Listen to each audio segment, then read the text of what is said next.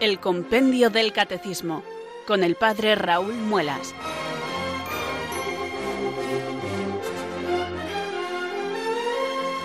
Muy buenas tardes, queridos oyentes de Radio María. Son las 4, las 3 en Canarias.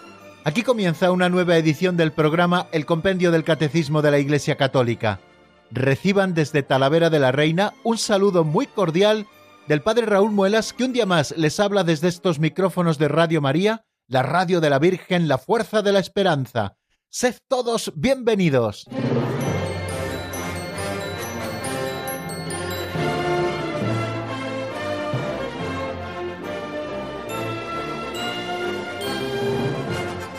Vamos avanzando poquito a poco, queridos amigos, en el estudio del compendio del catecismo y ya hemos pasado el ecuador de los números del mismo. Si lo recuerdan, ayer estuvimos estudiando el número 299, que hace justo la mitad de los números, como les he estado recordando en estos días, y también estuvimos estudiando el número 300.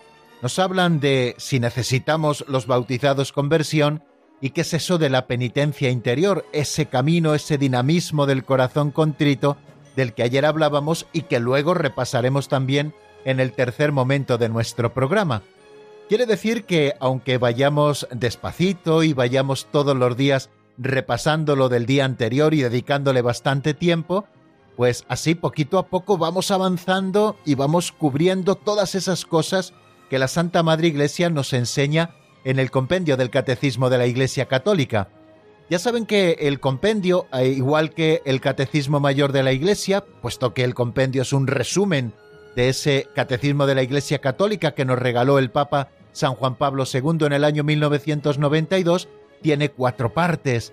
La primera parte dedicada al misterio de la fe, donde estudiamos principalmente todos los artículos del credo, sobre todo en la segunda sección de esa primera parte, Después eh, tenemos una segunda parte donde estamos estudiando la celebración del misterio cristiano. En una primera sección estudiamos lo que es la economía sacramental y esos principios generales de la liturgia, de la Sagrada Liturgia de la Iglesia. Y estamos ahora en la segunda sección de esa segunda parte estudiando uno a uno todos los sacramentos.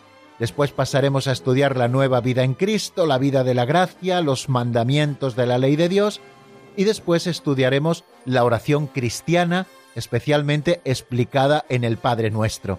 Bueno, pues nos situamos nuevamente en el lugar donde nos encontramos, que es en la celebración del misterio cristiano, y en este segundo capítulo que dedica a los sacramentos de la curación, que como bien conocen, sobre todo si han escuchado estos días precedentes el programa, se trata de los sacramentos de la penitencia o de la reconciliación, y también del sacramento de la unción de los enfermos.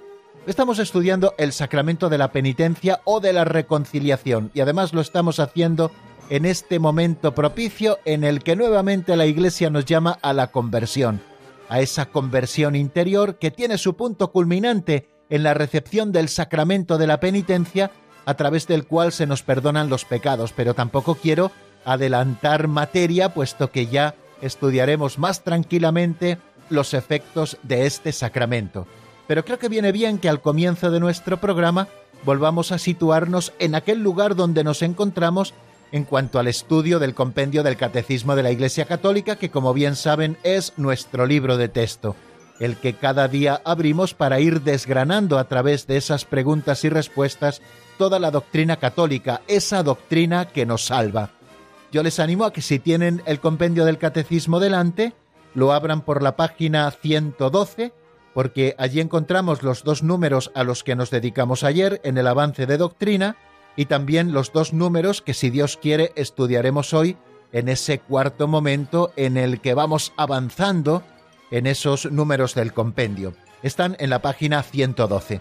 Pero antes de pasar a estudiar los números del compendio y a dedicarnos quizá al plato fuerte de nuestro programa, el repaso del día anterior y también el avance de doctrina, vamos a comenzar como se debe, es decir, encomendándonos al Espíritu Santo. Cada día pedimos su luz y su fuerza para que podamos cumplir con nuestro cometido. El Espíritu Santo es el que nos guiará hasta la verdad plena, por eso necesitamos su auxilio para poder conocer esta verdad que la Iglesia Madre nos enseña. Y también decimos esa otra frase, muchos días la recordamos, que nadie puede decir que Jesucristo es el Señor si no es bajo la inspiración del Espíritu Santo. Cuanto más conocer todo el misterio revelado por Jesucristo si el Espíritu Santo no nos lo concede. Por eso hoy también rezamos con esta oración. Ven Espíritu Santo, llena los corazones de tus fieles y enciende en ellos el fuego de tu amor. Envía Señor tu Espíritu que renueve la faz de la tierra. Oh Dios, que llenaste los corazones de tus fieles con la luz del Espíritu Santo, concédenos que guiados por el mismo Espíritu, sintamos con rectitud y gocemos siempre de tu consuelo. Por Jesucristo nuestro Señor. Amén.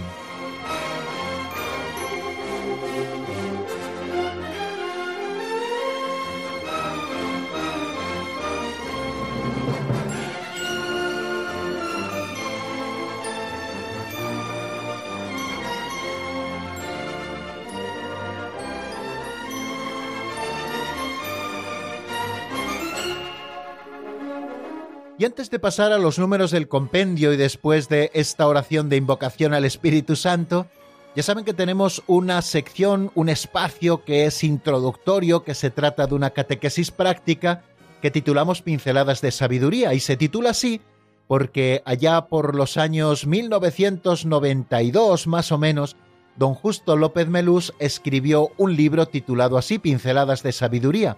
En este libro se recogen pequeñas historietas, pequeñas narraciones que nos dan pie, como si fueran fábulas, a que luego hagamos aplicaciones prácticas, lo que en las fábulas se llama la moraleja.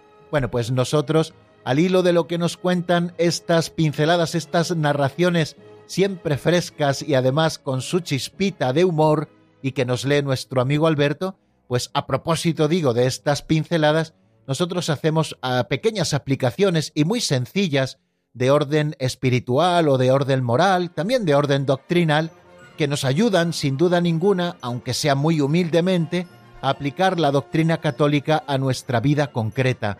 Creo que esto es necesario que lo tengamos siempre a la vista, que esa doctrina que vamos conociendo no ha de quedar únicamente en nuestra inteligencia, sino que también ha de bajar a todos los rincones de nuestra existencia. La doctrina cristiana, esa verdad que nosotros vamos conociendo, ha de ir empapando todos los poros de nuestro ser, es decir, todas las dimensiones de nuestro ser humano, para que podamos ser totalmente cristianos. Bueno, pues vamos a por la pincelada de hoy, que se titula El amor como una competición. Qué manera tan bonita la que nos presenta hoy don Justo de vivir el amor, como una competición, pero ¿en qué sentido lo dice? Vamos a escuchar esta pincelada, como siempre, en la voz de Alberto.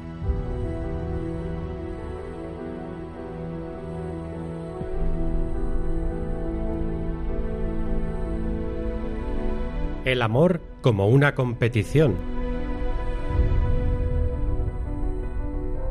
Alguien ha dicho que el matrimonio es una obra maestra de porcelana china, preciosa y frágil a la vez, una filigrana que requiere un tacto exquisito, finura y respeto para que no se quiebre.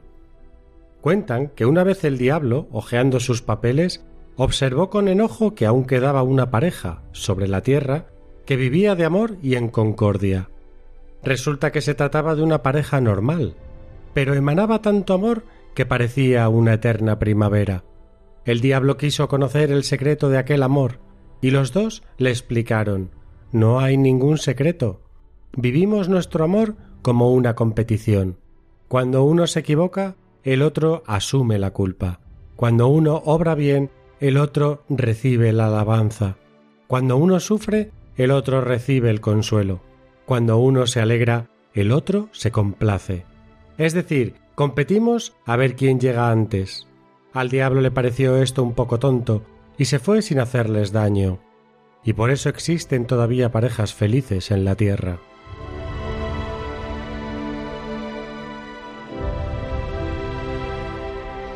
Varias son las enseñanzas y muy prácticas eh, las que encontramos hoy en esta pincelada de sabiduría que les recuerdo se titula El amor como una competición. Quisiera fijarme en primer lugar en una afirmación que nos presenta don Justo López Melús precisamente al comienzo de esa pincelada, que el matrimonio es una obra maestra de porcelana china, preciosa y frágil a la vez. Y esto, queridos amigos, los que han recibido esta preciosa vocación, han de tenerlo siempre a la vista, que el matrimonio es un regalo de Dios, es una vocación, es una obra maestra que Dios ha creado precisamente para el hombre y para la mujer. Pero es una obra maestra de porcelana china, que es muy hermosa, pero que a la vez es muy frágil, que hay que tratar con muchísimo cuidado y con muchísimo respeto. Yo creo que es una primera enseñanza a propósito de la vocación matrimonial. Es una obra maestra, pero es una obra frágil y a la vez preciosa. Y tenemos que tratarla como tal. Por eso no se puede vulgarizar nunca la relación dentro de un matrimonio, porque si la estamos vulgarizando, estamos maltratando esa porcelana china que muy prontito se romperá y por lo tanto se deshará esa obra maestra preciosa. Tenemos que tratarlo siempre con temor y temblor, con mucho cariño, como un regalo del cielo que hay que cuidar cada día con suma delicadeza. Una filigrana requiere, por lo tanto, nos dice don Justo, un tacto exquisito, así ha de vivirse el matrimonio, como un tacto exquisito del hombre hacia la mujer y de la mujer hacia el hombre, y luego cuando esta familia va creciendo con los hijos, pues también ha de cuidarse con ese tacto exquisito, ha de cuidarse también con finura, de ahí esos detalles de amor y de cariño que cada día se han de tener para renovar esa unión y ese amor matrimonial, y también con respeto, con respeto, porque aquellas cosas que recibimos de Dios no podemos vulgarizarlas nunca, sino que debemos tratarlas con respeto. Y todo esto para que el matrimonio no se quiebre. Si ha sido un regalo del cielo que es muy frágil, tenemos que tratarlo con suma delicadeza para que esta obra maestra no se quiebre. Estamos quizá viviendo en un momento en que socialmente el matrimonio está en crisis. ¿Y cuáles son las razones de esa crisis? Pues no es nuestro cometido analizarlas en este momento, aunque sin duda ninguna, cuando estudiemos el sacramento del matrimonio, pues irán saliendo muchas de estas cosas que hoy evidentemente no vamos a decir. Pero cuentan eh, que una vez el diablo, así nos lo contaba don Justo en esta fábula de nuestros días, hojeando sus papeles, observó muy enfadado que aún quedaba una pareja sobre la tierra que vivía de amor y que vivía en concordia. Y era una pareja normal, y emanaba tanto amor que parecía que su amor era una eterna primavera y entonces quiso conocer cuál era el secreto de aquel amor. Y aquella pareja le explicó de una manera muy sencilla al diablo que no había ningún secreto en su amor, que vivían su amor como si fuera una competición, no una competición en que pretendía ganar cada uno, si querían ganar cada uno en generosidad y en entrega al otro, y no ganar en egoísmo. Quizá aquí está la clave cuando el amor se vive como una competición de generosidad y de entrega al otro, a ver quién gana entregándose más al otro, queriendo más al otro, estando pendientes del otro, pues así esta competición se convierte en algo saludable y muy fecundo para que crezca el amor.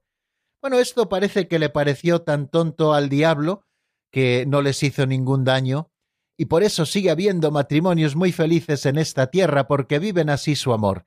Bueno, quizá una de las instituciones más atacadas por el tentador es la institución matrimonial. Lo primero porque está fundamentada en un sacramento que es el sacramento del matrimonio. Lo segundo porque es una obra querida por Dios, porque fíjense que desde el principio los creó hombre y mujer y les dijo creced y multiplicaos. En el plan de Dios desde el principio estaba la institución matrimonial como esa institución estable entre un hombre y una mujer para la ayuda mutua y para que en ella nazcan los hijos y también se eduquen los hijos. Y luego Cristo lo elevó al grado de sacramento, es decir, que ha garantizado su presencia no solo en el momento en el que contrae el matrimonio, sino a lo largo de toda su vida, de esa unión que es de por vida, una unión única e indisoluble. Bueno, pues hoy recordamos estas cositas, queridos oyentes, a propósito del sacramento del matrimonio. Quieren ustedes ser felices en el matrimonio, vívanlo como una competición, pero no como una competición egoísta en que cada uno se busca a sí mismo, sino como una competición en la generosidad, como lo vivía aquel matrimonio del que hemos escuchado hablar en la pincelada de hoy. Ellos decían, vivimos nuestro amor como una competición. Cuando uno se equivoca, el otro asume la culpa. Cuando uno obra bien, el otro recibe la alabanza. Cuando uno sufre, el otro recibe el consuelo. Cuando uno se alegra, el otro se complace. Es decir, competimos a ver quién llega antes, a ver quién llega antes al otro. Están siempre pendientes del otro para alegrarse por sus triunfos y también para asumir los fracasos del otro. Qué bien nos lo cuenta San Pablo en ese himno a la caridad que leemos tantas veces en las bodas. El amor es paciente, no es maleducado ni egoísta, no lleva cuentas del mal, sino que goza con la justicia, cree sin límites, espera sin límites, aguanta sin límites, este amor no pasa nunca. Y esto que estamos aplicando al amor matrimonial, podemos aplicarlo también al amor de amistad, al amor paterno-filial y también al amor de caridad que hemos de vivir los unos con los otros. Vivamos el amor como una competición de entrega.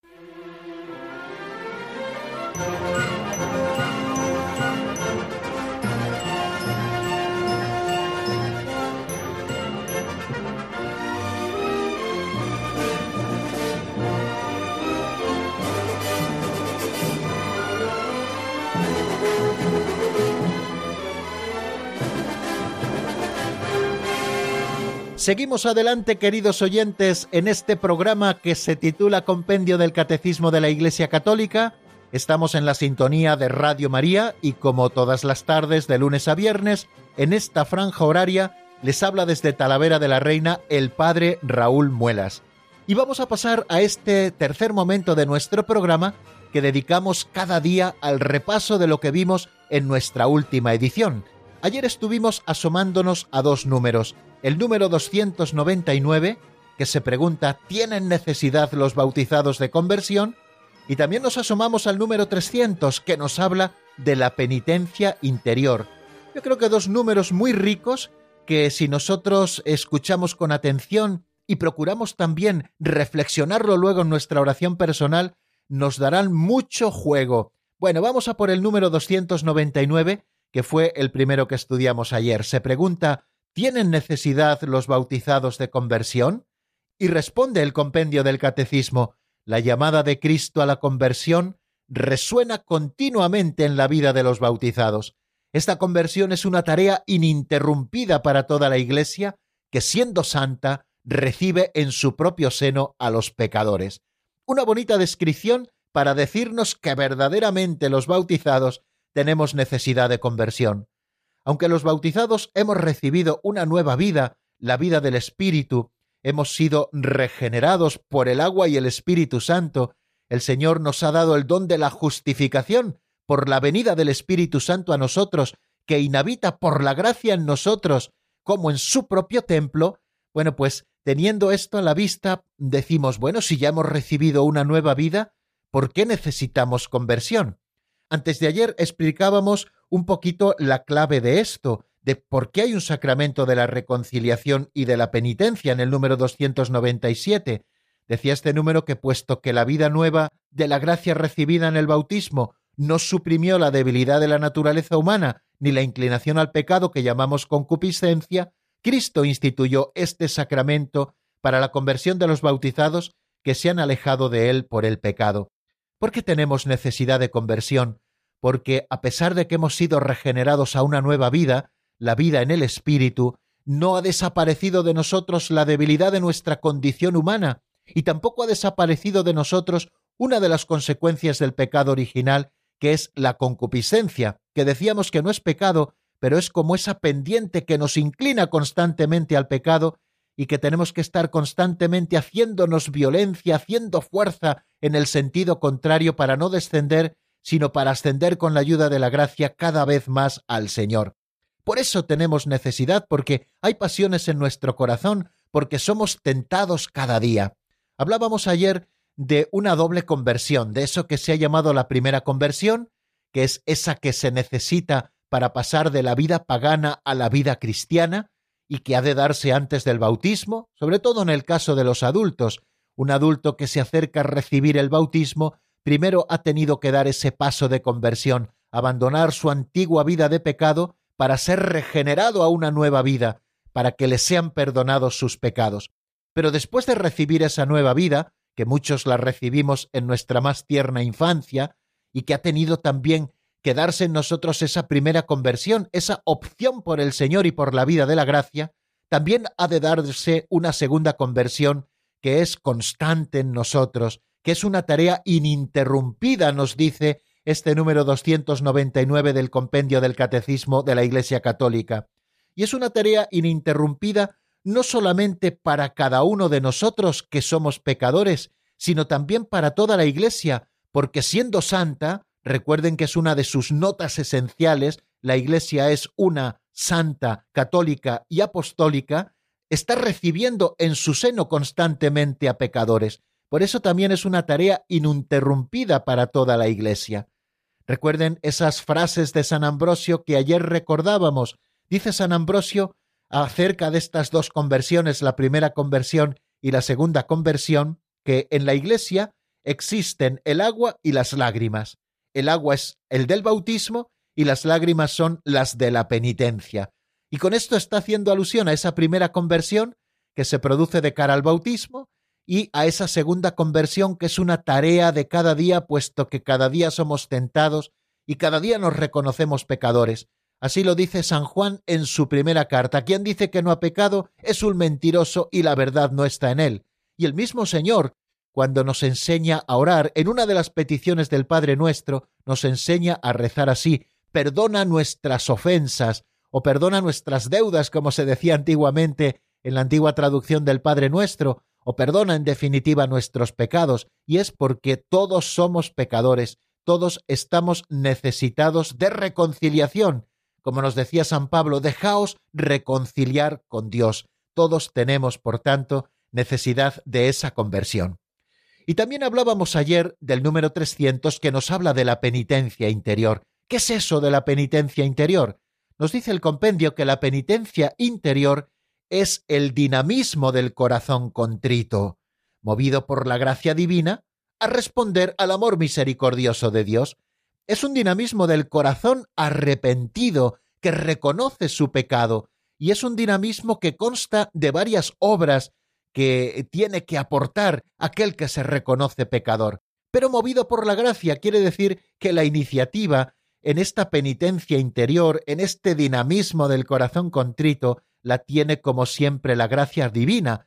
El Señor nos invita y nosotros somos los que tenemos que responder a esa invitación del amor misericordioso de Dios. ¿Y qué implica esta penitencia interior? Como dice el número 300 del compendio del Catecismo, pues implica en primer lugar el dolor y el rechazo de los pecados cometidos, y también el firme propósito de no pecar más y también la confianza en la ayuda de Dios. Fijaros tres cosas importantes, dolor y rechazo de los pecados cometidos, firme propósito de no pecar más y confiar en la ayuda de Dios, que gracias a esa ayuda de Dios nosotros podremos vencer al pecado. La fuerza de Dios se realiza en nuestra debilidad. Y termina el número 300 también con una frase que nos llama a la esperanza se alimenta esta penitencia interior de la esperanza en la misericordia divina. Bueno, pues estamos, por lo tanto, asomándonos a este misterio de la penitencia interior. Fijaros que los profetas y el mismo Jesús, cuando nos hablaban de la conversión y de la penitencia, en primer lugar no estaban mirando a las obras exteriores, al saco y a la ceniza, a los ayunos y a las mortificaciones, sino que estaban llamando a la conversión del corazón, a la penitencia interior.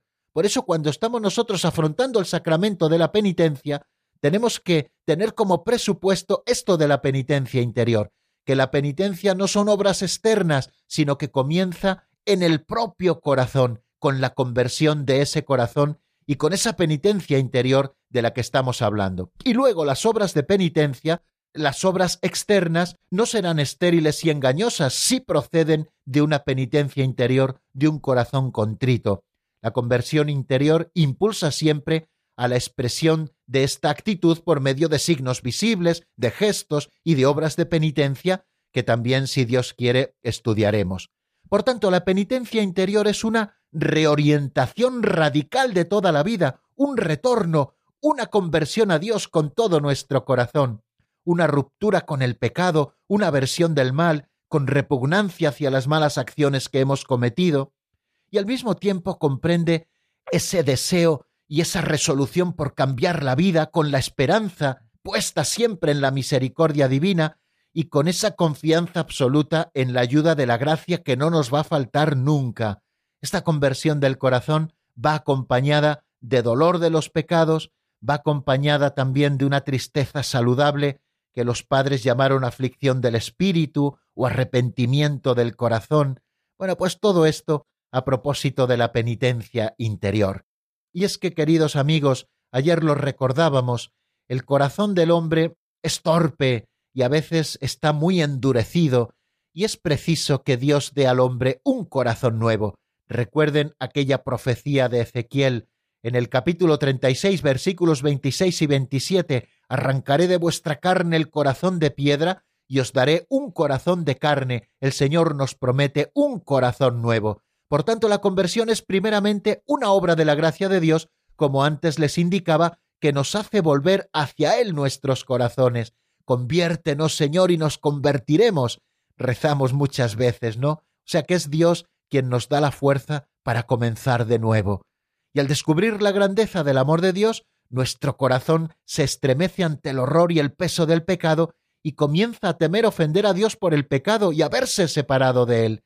El corazón humano se convierte mirando al que nuestros pecados traspasaron. Aquí está la clave, y así nos lo dice San Clemente Romano en su carta a los Corintios. Tengamos los ojos fijos en la sangre de Cristo y comprendamos cuán preciosa es a su Padre porque habiendo sido derramada para nuestra salvación, ha conseguido para el mundo entero la gracia del arrepentimiento. No debemos de cesar nunca en esa mirada constante al corazón abierto de Cristo, porque precisamente allí descubrimos los tesoros de su misericordia y allí aprendemos también la aversión al pecado. El dolor de los pecados no es un dolor soberbio de aquel que dice yo que tenía que ser bueno, fíjate lo que he hecho, sino que es un dolor humilde que brota de la contemplación del amor de Cristo y que brota también de contemplarnos a nosotros frágiles y que fallamos a ese amor de Dios. Y este amor también nos lleva a la reparación, a amarle por las veces por las que no le hemos amado. Qué bonito es este tema de la penitencia interior y nos daría sin duda ninguna para hablar mucho tiempo, pero tenemos que detenernos en el repaso y yo les voy a ofrecer, para que puedan volver un poquito sobre las cosas dichas, un tema de alianza nueva titulado Enséñame a amar. Esta canción está sacada del álbum Más de ti. La escuchamos y enseguida estamos nuevamente juntos.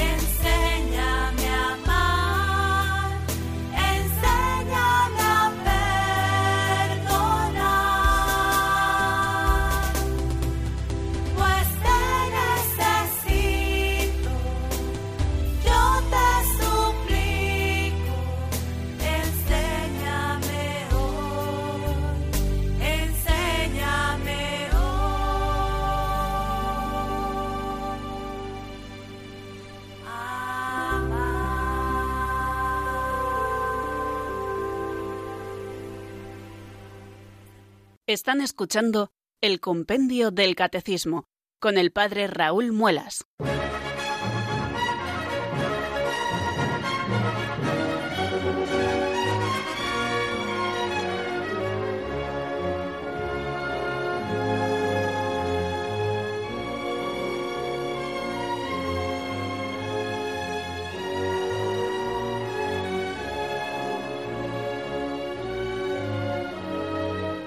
Continuamos, queridos oyentes, cuando son las 4 y 33 minutos de la tarde, una hora menos en el archipiélago canario.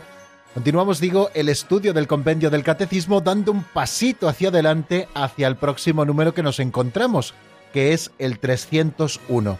Un número que sigue hablándonos de la penitencia interior. Bueno, pues vamos a continuar hablando de la penitencia interior precisamente con los modos que esta penitencia interior tiene de expresarse en la vida cristiana. Se pregunta el número 301 de qué modos se expresa la penitencia en la vida cristiana. Vamos a escuchar lo que nos dice el compendio en la voz de Marta Jara.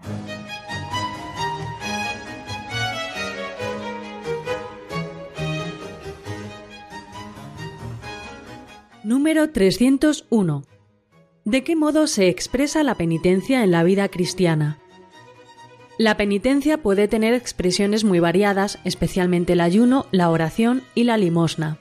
Estas y otras muchas formas de penitencia pueden ser practicadas en la vida cotidiana del cristiano, en particular en tiempo de cuaresma y el viernes, día penitencial.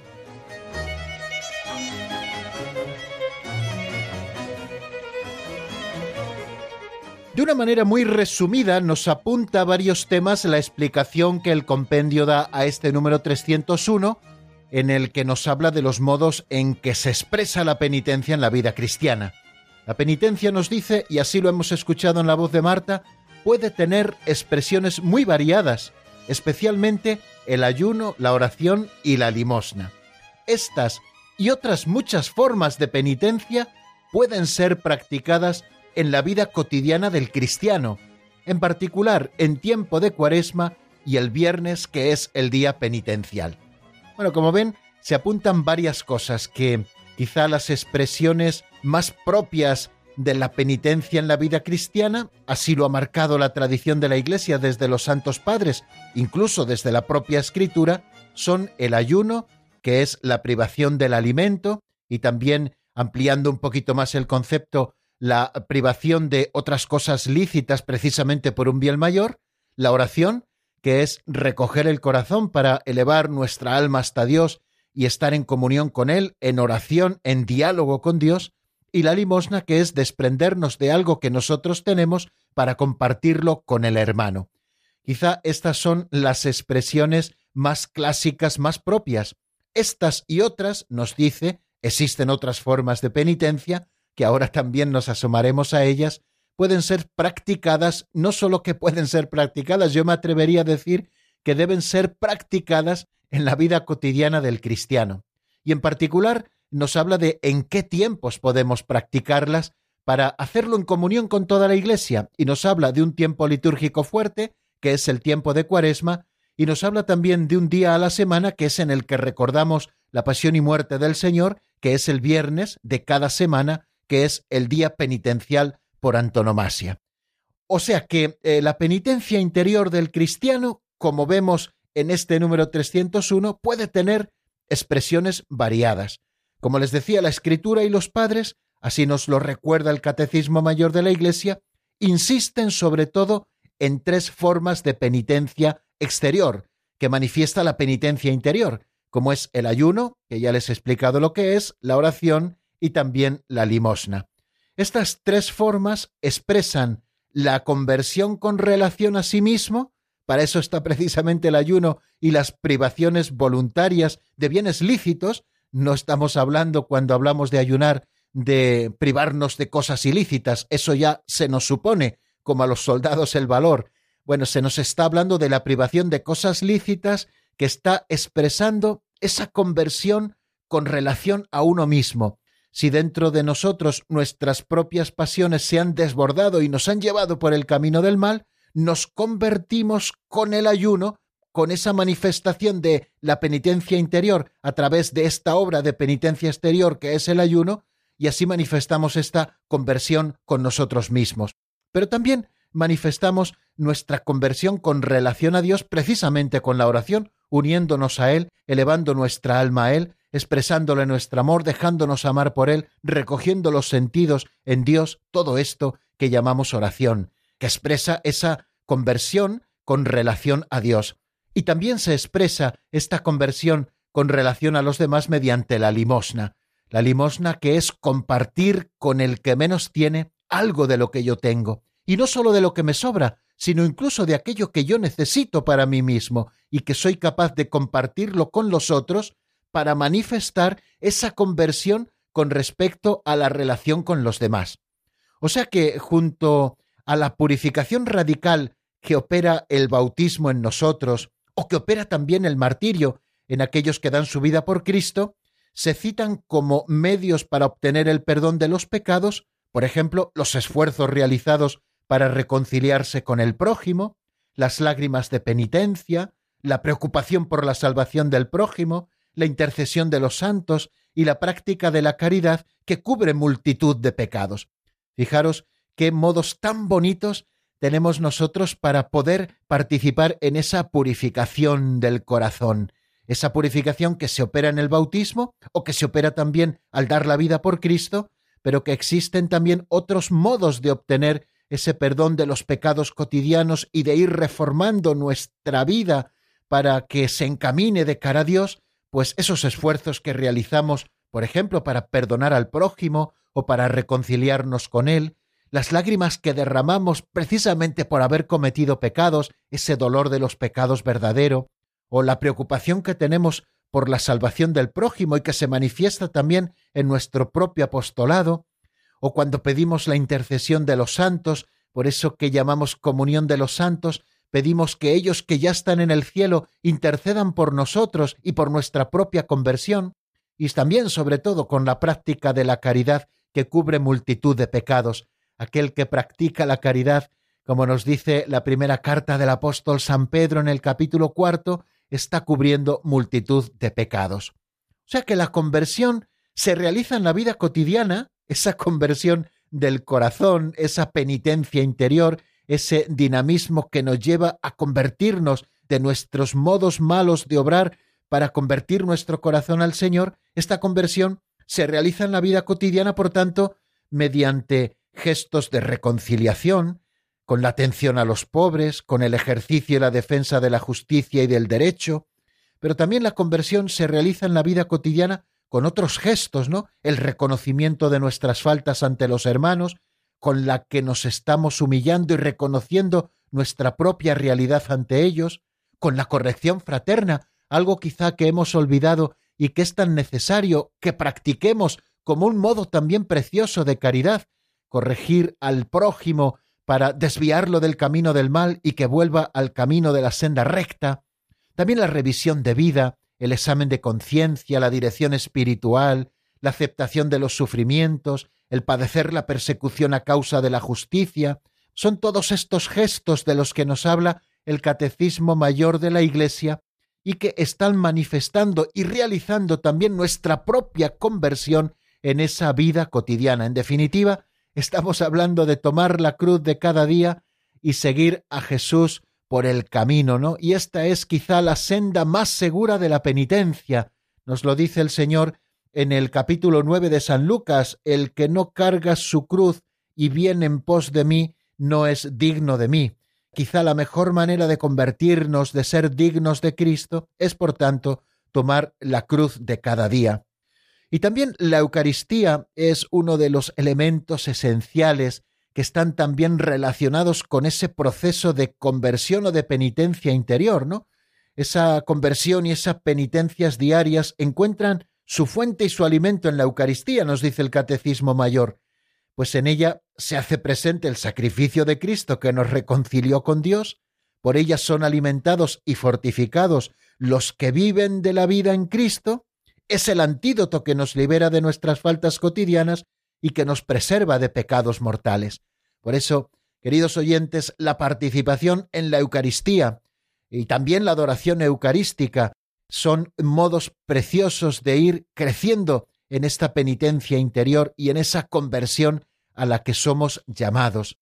Y también seguimos hablando de otros medios para la conversión personal y para manifestar ese dinamismo que nos lleva de nuevo a la casa del Padre. Por ejemplo, la lectura de la Sagrada Escritura. Se nos llama a leer la palabra de Dios. Incluso la Iglesia si ustedes leen el Enquiridium Indulgentiarum, que es el documento que regula las indulgencias en la Iglesia, nos dice que si nosotros leemos y meditamos la palabra de Dios menos de 30 minutos se nos concede indulgencia parcial, y si leemos y meditamos la palabra de Dios al menos durante 30 o más minutos, se nos concede indulgencia plenaria, cumpliendo también las otras condiciones precisamente que han de tenerse para la indulgencia. O sea que importantísima para la conversión la lectura de la palabra de Dios, de la Sagrada Escritura, la oración litúrgica de la Iglesia, lo que llamamos la liturgia de las horas, o por ejemplo la oración del Padre Nuestro, que es la oración que el mismo Cristo nos enseñó, donde estamos rogando, y así lo recordábamos, entre otras peticiones,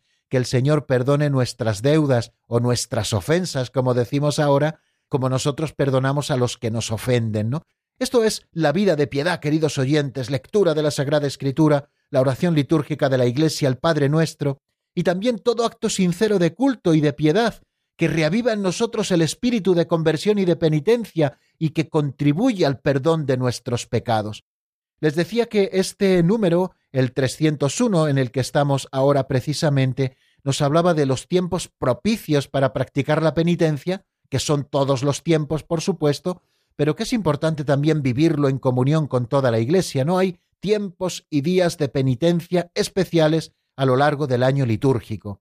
Por ejemplo, tenemos dos días al año en que la Iglesia nos pide que hagamos ayuno, el Viernes Santo y el miércoles de ceniza.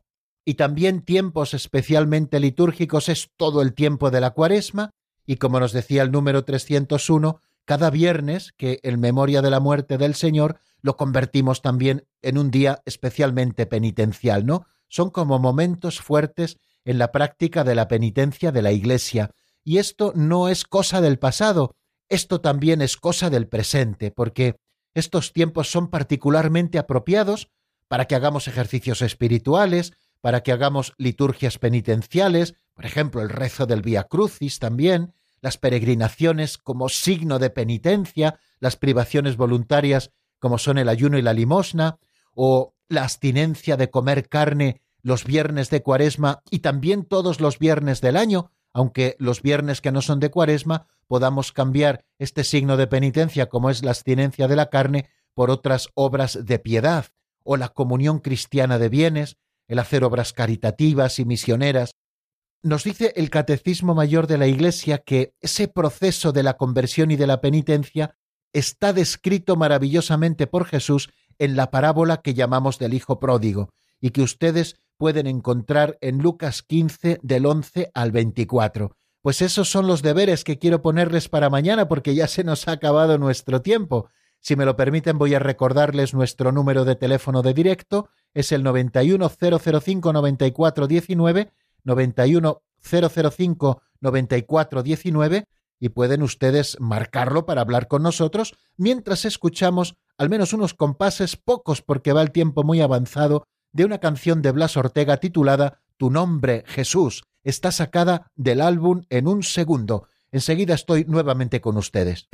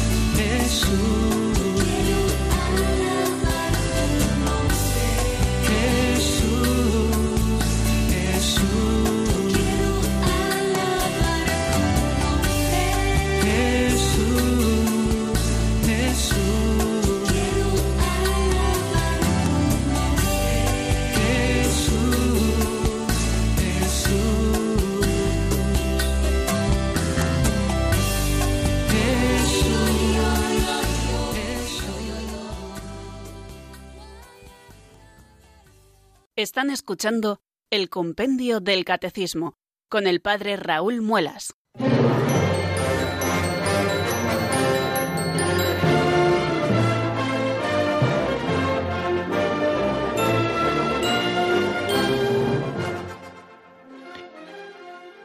¡Ay, qué fresquito hace esta tarde en Talavera de la Reina! Sobre todo la sensación térmica, que es un poco fría, a pesar de que la temperatura no es muy baja, porque Está lloviendo en este momento y me asomaba antes de entrar a hacer el programa a, la terracita y hacía fresquito, fresquito. Bueno, supongo que nos ocurrirá eso en prácticamente toda España, pero nosotros estamos aquí cálidos escuchando Radio María y sobre todo en este momento en el que abrimos el 91005-9419 para que ustedes puedan eh, hacernos sus preguntas o reflexiones o comunicarnos algún testimonio breve a propósito de lo que hablamos, ya lo saben, es el momento de, las preguntas de los oyentes. Vamos a dar paso a la primera que nos llega desde Alcalá de Henares, nuestra amiga Conchita. Buenas tardes, bienvenida.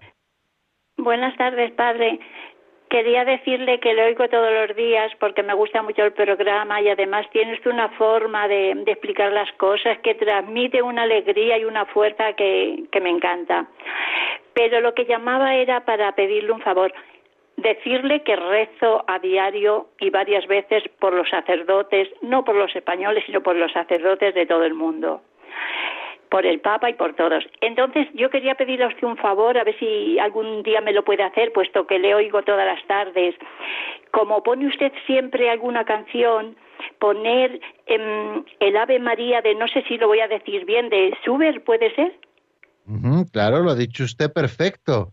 Eh, estoy, y estoy escribiéndolo mientras usted me lo dice, porque vamos, sus deseos serán órdenes para mí.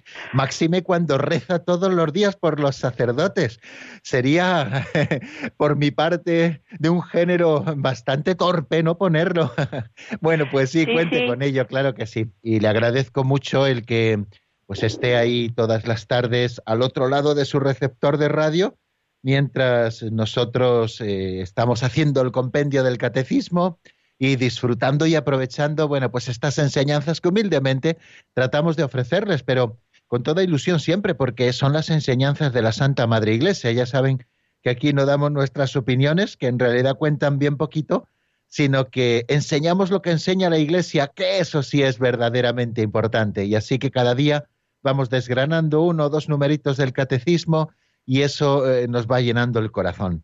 Vamos a dar paso, si les parece, muchísimas gracias Conchita, y damos paso a una segunda llamada que tenemos y que nos llega desde Córdoba, y es nuestra amiga Antonia. Buenas tardes, Antonia, bienvenida. Hola, muchas gracias, padre. Un, abrazo y gracias por el programa.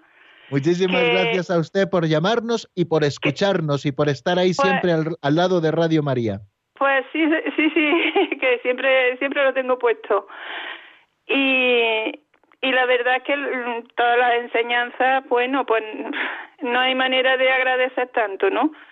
Mm, ya que esta, esta señora la ha dicho que reza por los sacerdotes, pues quiero decirle que yo también, yo también rezo todos los días.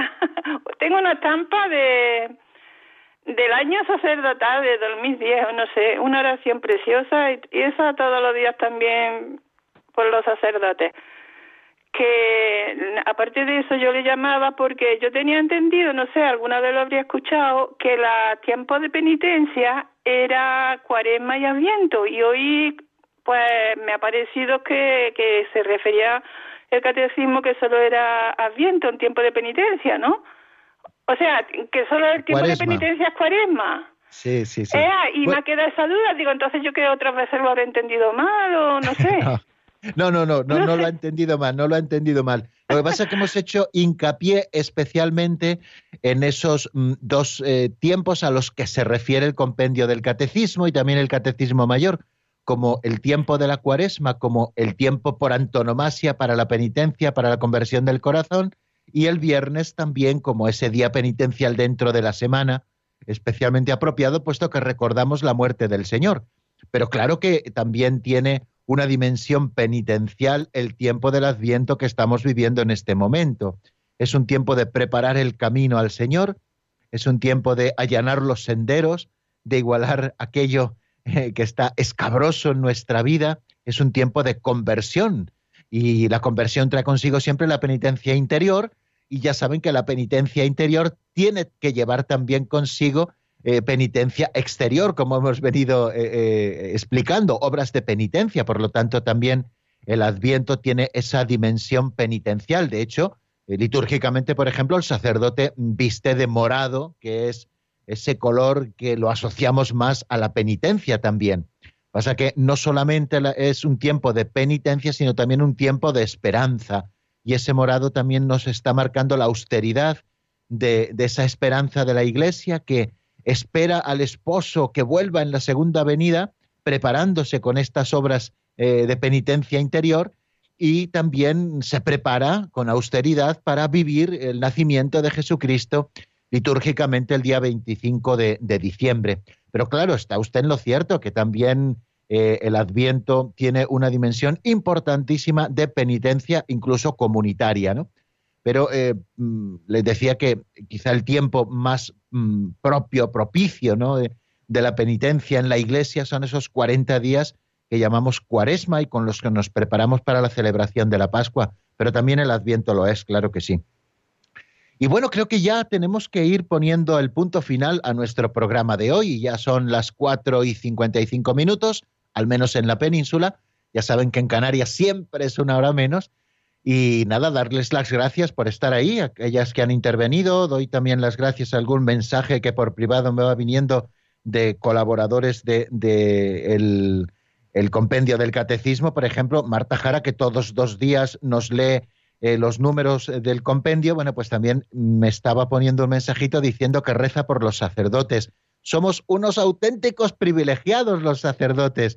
Eh, rezaba Conchita, rezaba Antonia, reza Marta Jara también, y seguramente que ustedes, queridos oyentes, también lo hagan. Muchas gracias por sus oraciones, porque son las que nos sostienen y cada día van llenando nuestro corazón de ilusión para cumplir bien la misión para la que el Señor nos ha llamado, ser representación sacramental de Cristo en medio del mundo, especialmente con la celebración de los sacramentos, pero no solo.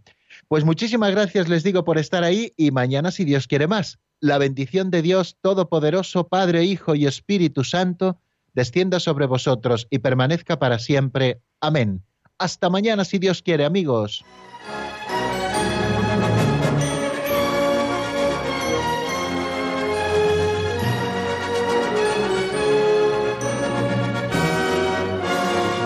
El Compendio del Catecismo con el Padre Raúl Muelas.